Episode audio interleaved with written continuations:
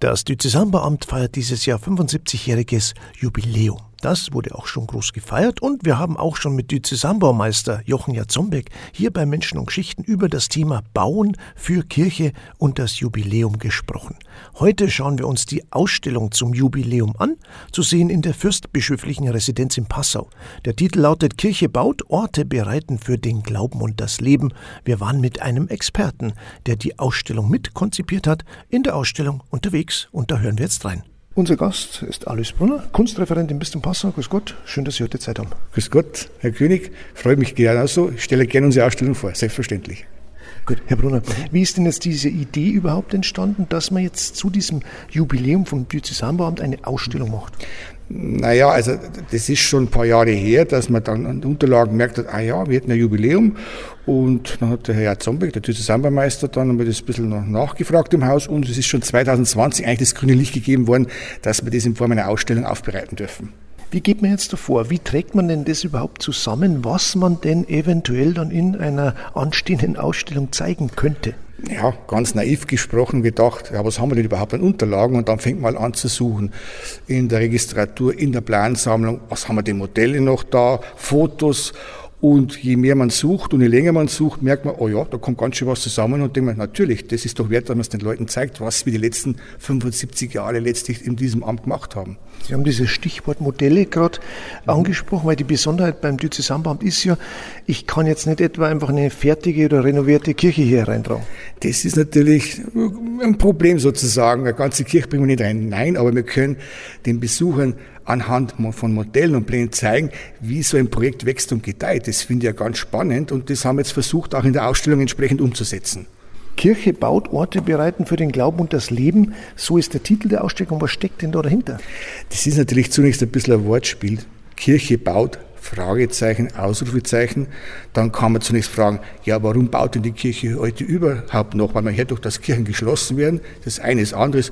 Natürlich bauen wir noch weil wir stellen ja sozusagen für unsere Gemeinden die Kirchen bereit, die Pfarrsäle bereit und so weiter. Wir möchten ja haben, dass die Gemeinden weiterhin lebendig bleiben können. Und dazu gehört das Bauwesen eindeutig dazu. Wir sind ja mittendrin in der Ausstellung. Ausstellungsort ist ja die bischöfliche Residenz. Hier kann die Diözese die Räumlichkeiten nutzen. Die stehen ja ansonsten leer, oder? Stimmt nicht ganz, weil wir hätten eigentlich einen eigenen Ausstellungsraum, aber der muss erst saniert werden und das zieht sich. Und dann sind wir auf die Idee gekommen, ja, machen wir doch Ausstellungen in den Prunkräumen der Residenz. Zunächst zögerlich begonnen, mittlerweile merkt man, das klappt ganz gut und wer jetzt als Besucher reinkommt, merkt, das ist eigentlich ganz schön mutig, dass wir moderne Architektur teilweise Bauzäune sogar mit dieser historischen Ausstattung der Rokoko-Zeit kombinieren.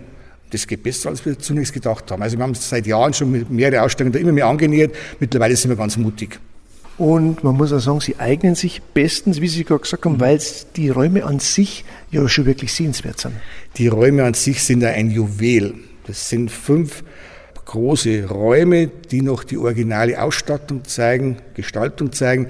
Die Möbel sind leider nicht mehr da, aber die Raumgestaltungen, das ist alleine schon ein Erlebnis. Man geht rein ins Residenzgebäude durch das schöne Rokoko-Treppenhaus herauf und dann kommt man herein. Also auch ohne Ausstellung ist es schon eindeutig eine ganz sehenswerte Anlage. Und jetzt haben wir das Ganze noch getoppt sozusagen, indem wir noch eine Ausstellung hineingestellt haben.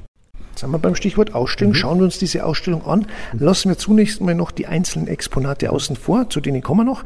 Wie würden Sie denn die Ausstellung selber beschreiben oder präsentieren? Sagen wir mal jetzt ja in ein paar Sätzen fürs Radio, was ist zu sehen? Zunächst einmal im ersten Raum wird man schon quasi konfrontiert mit Modellen, mit Plänen, mit quasi Plakaten, die fertige Projekte zeigen, einfach um gleich mal einen Überblick zu geben, was das Bauamt so macht und treibt. Das geht dann weiter mit einem Zeitstrahl, mit einer aufgebauten Werkstatt der Schreinerei zum Beispiel, unseres Regiebetriebes. Dann haben wir einen ganz ja, intimen, sakral wirkenden Raum, wo wir unsere Perlen zeigen. Also haben wir Auswahl getroffen von 32 Kirchen, die wir da zeigen. Und dann ein Monstranz, die Altäre für die Papstbesuche in Altötting und so weiter. Und dann kommt noch ein Raum, wo wir uns bei den Pfarrkirchenstiftungen bedanken. Wir machen das ja nicht für uns selber, sondern wir versuchen ja den Pfarreien unter die Arme zu greifen in unserer Arbeit. Und die lassen wir auch in den Bildern sozusagen zu Wort kommen. Und im letzten Saal machen wir was ganz Spannendes, weil es geht nicht nur darum zu zeigen, was haben wir die letzten 75 Jahre gemacht, sondern wie geht es weiter? Wo sind Perspektiven für die Kirche und auch für unser Bauamt? Wir schauen uns jetzt ein paar Exponate der Ausstellung an und wir starten jetzt am Tisch mit den Modellplänen. Was steckt da dahinter? Was wird gezeigt? Also anhand der Pläne kann man sehr schön zeigen, wie sich die Technik entwickelt hat. Weil die ersten Pläne von Alfons Hornsteiner, dem ersten Zusammenmeister, die sind alle noch haarklein mit der Hand gezeichnet, mit der Hand beschriftet. Später kommen dann Schablonen hinzu. Das ist dann schon die Zeit unter Alfred Zangenfeind. Und unter Josef Lechner beginnen wir das Ganze elektronisch umzusetzen. Da kommen dann schon Pläne, die man auf dem Computer zeichnet. Und mittlerweile in der jetzigen Phase, jetzt sind wir in der Phase vom Jochen Jatzombeck, da gibt es dann schon 3D-Darstellungen und äh, farbige Pläne mit allen äh, Ausarbeitungen. Und da sieht man, wie sich in den letzten 70 Jahren auch das Entwerfen entwickelt hat. Wir haben ja vorher gesagt, es ist ja nicht möglich, dass man eine fertig renovierte Kirche hier reinpackt. Deshalb zeigt man Modelle. Was ist das Besondere an den Modellen, die gezeigt werden? Die Modelle wirken zunächst recht altmodisch. Brauchen wir heute noch Modelle? Kann man alles in 3D machen auf dem Computer? Ja, kann man schon. Aber um ein Gefühl zu bekommen, wie so ein Objekt im Raum wirkt, sind wir nach wie vor der Meinung, wir bauen Modelle von Altären, Ambonen und so weiter und stellen sie in ein Modell der Kirche hinein, um zu sehen, wie das wirkt heben das hoch, geben den Abstand drauf, schauen nach. Das funktioniert unseres Erachtens mit Modellen immer noch am besten. Und solche verschiedene Modelle werden gezeigt? Haben wir hier ausgestellt, Kirchenmodelle genauso wie Entwürfe von Altären, Ambonen, Bänken, einfach damit die Besucher sehen, wie sowas wächst und gedeiht. In diesem nächsten Raum gibt es zum einen einen historischen Zeitstrahl und es gibt auch Zeichenequipment. Ja, genau. Wir haben quasi ein, ein Zeichenbüro nachgebaut. Wir haben doch eine alte Zeichenplatte zur Verfügung gestellt bekommen. Da liegen auch Pläne drauf und da kann man ein bisschen ahnen, wie mühsam man früher Pläne gezeichnet hat. Oder Briefe geschrieben hat mit einer alten Schreibmaschine und solche Dinge mehr. Alles noch aus vor der Zeit, vor der elektronischen Revolution sozusagen. Das ging auch, hat auch funktioniert. Also als ich angefangen habe, das ist schon Jahre her, hat man noch so gearbeitet, habe die ganze Entwicklung mitbekommen. Was zeigt dieser Zeitstrahl? Der Zeitstrahl versucht, äh, das die Zeit, seit es das Bauamt gibt, zu charakterisieren bis zur Gegenwart. Und zwar, was geschieht im Bauamt, was geschieht in der Diözese und was geschieht weltpolitisch. Am 25. Januar 1959 beruft Papst Johannes XXIII. das Zweite Vatikanische Konzil ein. Wichtiges Ereignis für die Kirche. Aber 1968 Studentenunruhen, Proteste gegen das Hochschulwesen und den Vietnamkrieg sowie Forderungen zur Aufbearbeitung der NS-Vergangenheit. Das haben wir alles versucht, ein bisschen auch einzuarbeiten, um zu zeigen, wo, wo sind wir denn gerade unterwegs, auch gesellschaftlich. Herr Brunner, Ihr persönliches Highlight der Ausstellung steht auch in einem ganz besonderen Raum. Was ist es denn? Das ist die sogenannte Katholikentagsmonstranz. Man merkt, jetzt kommt der Kunsthistoriker wieder durch, ganz klar. Und diese Monstranz wurde 1950 in München Auftrag gegeben, von der Firma Neumeier gestaltet. Und der hat insofern eine interessante Geschichte, weil, jetzt muss ich ein bisschen zurückgreifen bei mir selber, als ich angefangen habe, 1989, habe ich auch mal geschaut, was wir an historischen Münzen haben, Silbermünzen.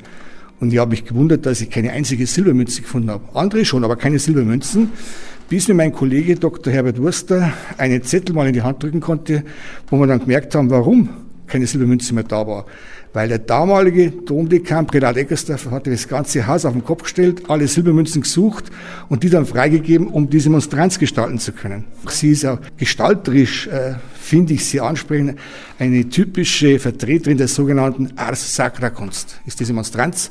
Und das ist ein bisschen kantiger Stil, aber äh, ich finde doch sehr ansprechend und äh, ist eines der schönsten Objekte, das unsere Schatzkammer überhaupt zu bieten hat. Der nächste Raum ist wieder etwas reduzierter. Wo liegt denn hier der Fokus? Hier geht es uns darum, den Kirchenverwaltungen zu danken, für die wir unsere Arbeit ja leisten. Wir unterstützen die und helfen denen. Und wir wollen uns aber auch bei denen bedanken, weil das geht nur in gemeinsamer Partnerschaft. Und wir haben dann äh, vor einiger Zeit die Pfarreien aufgefordert, sie sollen uns Fotos schicken von dem, was sie bewegt, was sie interessiert. Und da haben wir jetzt die ganzen Wände hier voll bekommen mit Fotos und das ist sehr schön äh, nachzuvollziehen für uns, wie man merkt, aha, da stehen auch immer ganze Gemeinden dahinter, ganze Kirchenverwaltung. Das äh, wollten wir dann natürlich schon irgendwie zum Ausdruck bringen, dass auch uns das bewegt und haben uns so jetzt bei den Kirchenverwaltungen bedankt. Es gibt ja auch einen Katalog zur Ausstellung. Was zeigt denn der? Der Katalog versucht, einige Themen aufzubereiten, Ich kann vielleicht einmal ganz kurz die Überschriften bringen. Einer heißt Bauen und Bewahren, da geht es einfach um die Geschichte des Diözesanbauens. Dann Kirchenbau und Kirchengestaltung bis zum Passer seit Beginn des 20. Jahrhunderts. Da habe ich versucht, das äh, einen Abriss mal zu zeigen, was ist im Kirchenbau geschehen bei uns und Kirchengestaltungen. Dann der Beitrag von Dr. Sonnleitner über Finanzen, der sensible Nervus rerum. Ganz spannend, dass wir in den letzten 25 Jahren für Bauvorhaben 1,1 Milliarden Euro umgesetzt haben. Das zeigt so ein bisschen, was in unserem Amt so nebenbei in Anführungszeichen alles so passiert. Gell? Also das war für mich auch ganz spannend. Und der Maximilian Giegel, Dr. Maximilian Giegel, schreibt über mehr Kirche als Kirche. Das geht darum, äh, wie Kirchengebäude den Glauben in Zukunft gestalten können.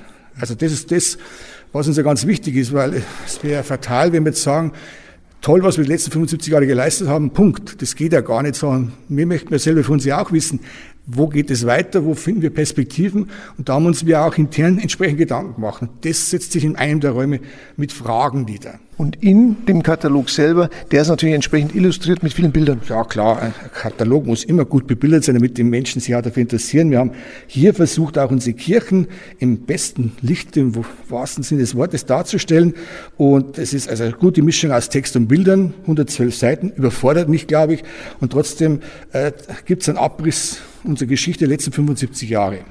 Gute Architektur und gute Gestaltung kann nur im Miteinander entstehen. So hat es der Diözesanbaumeister, der Jochen Jatzombeck, äh, formuliert bei der Eröffnung der Ausstellung. Und das dürfte ja auch für den Kunstreferenten zutreffen, oder? Wie nah sind Sie denn da dran überhaupt am Diözesanbauamt? Das merkt man schon an der offiziellen Bezeichnung Bau- und Kunstreferat. Das heißt, man hat es immer schon in einem engen Zusammenhang gesehen. Wir sind zwei Referate unter dem Hut des Finanzdirektors mhm. und äh, wir arbeiten sehr eng zusammen.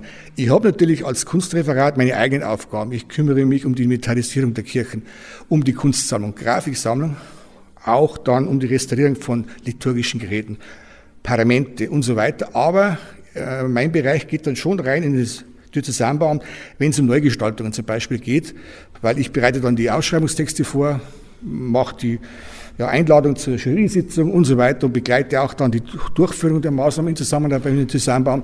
Also da gibt es schon enge Schnittmengen. Wer zeichnet denn jetzt verantwortlich für die Ausstellung? Wer war jetzt da beteiligt und wie muss man sich denn das zeitlich vorstellen? Wie viel Zeit muss man denn investieren? Wann habt ihr denn da begonnen? Also so richtig mit der Arbeit begonnen haben wir letztes Jahr im Herbst, im Frühherbst. Wir haben ja zwei Projekte gehabt, nämlich ein Buch zu schreiben, zu gestalten und eine Ausstellung zu gestalten. Das hängt natürlich zusammen, aber es sind zwei verschiedene Äste. Dann gibt es so ein Kopf, das waren der Jochen Zombeck, die Frau Dr. Putz, der Alles Brunner und sehr viel gerade für die technische Umsetzung hat Alexander Walton geleistet. Das war, jetzt, das war jetzt der Kopf der Truppe, aber eingebunden waren alle Mitarbeiter vom Bau- und Kunstreferat. Die Ausstellung läuft bis Ende Oktober. Wie muss ich mir denn das jetzt vorstellen, wenn jetzt so eine Ausstellung zu Ende ist? Was passiert denn jetzt dann mit Exponaten und äh, der Ausstellung? Tja, das ist immer das Traurige an jeder Ausstellung, dass dann die Exponate wieder dahin geräumt werden, wo sie herkommen. Und die Texttafeln werden irgendwo auch im Depot verstaut und so. Äh, deshalb machen wir immer sowas wie einen Katalog, damit eine gewisse Nachhaltigkeit zu einer Ausstellung erreicht werden kann, damit man auch später noch weiß, ah, die haben damals was gemacht, weil wenn ich nichts dokumentiere, ist es weg. Es ist so, wenn ich was abbaue, dann verschwindet das alles wieder dort, wo es herkommt, aus den, den Planschränken, in der Registratur, in den Büros und so weiter nicht. Äh, das ist aber ein ganz normaler Vorgang. Aber deswegen haben wir geschaut, dass wir die Ausstellung doch relativ lange ansetzen, bis Ende Oktober, um möglichst viel interessierten Menschen die Möglichkeit zu geben, das anzuschauen. Deshalb zum Schluss zunächst danke für Ihre Zeit und für diesen interessanten Einblick. Und ich würde sagen, laden Sie doch nochmal alle ganz herzlich ein, die jetzt Lust bekommen haben auf diese Ausstellung. Natürlich, also wenn Sie jetzt mit unserem Gespräch neugierig geworden sind, sagen, das möchte ich unbedingt sehen, ja, dann kommen Sie nach Passau. Wir freuen uns über jeden, der unsere Ausstellung anschauen mag und freuen uns natürlich auch über Rückmeldungen, selbstverständlich. Dann sage ich vielen herzlichen Dank für Ihre Zeit. Ich sage auch vielen Dank fürs Gespräch. Danke. Das war unsere heutige Ausgabe von Menschen und Geschichten. Die Ausstellung, über die wir gesprochen haben, Kirche baut, Orte bereiten für den Glauben und das Leben, die ist noch bis zum 31. Oktober in der fürstbischöflichen Residenz in Passau zu sehen, gemäß den Öffnungszeiten des Museums am Dom am Residenzplatz 8 in Passau. Vorbeischauen lohnt sich wirklich. Und alle Folgen zum Nachhören, so wie auch diese, gibt's unter www.bistum-passau.de. Einfach nach Kirche bei unser Radio suchen, da finden Sie alle Inhalte. Für heute danke fürs Dabeisein und bis zum nächsten Mal. Servus.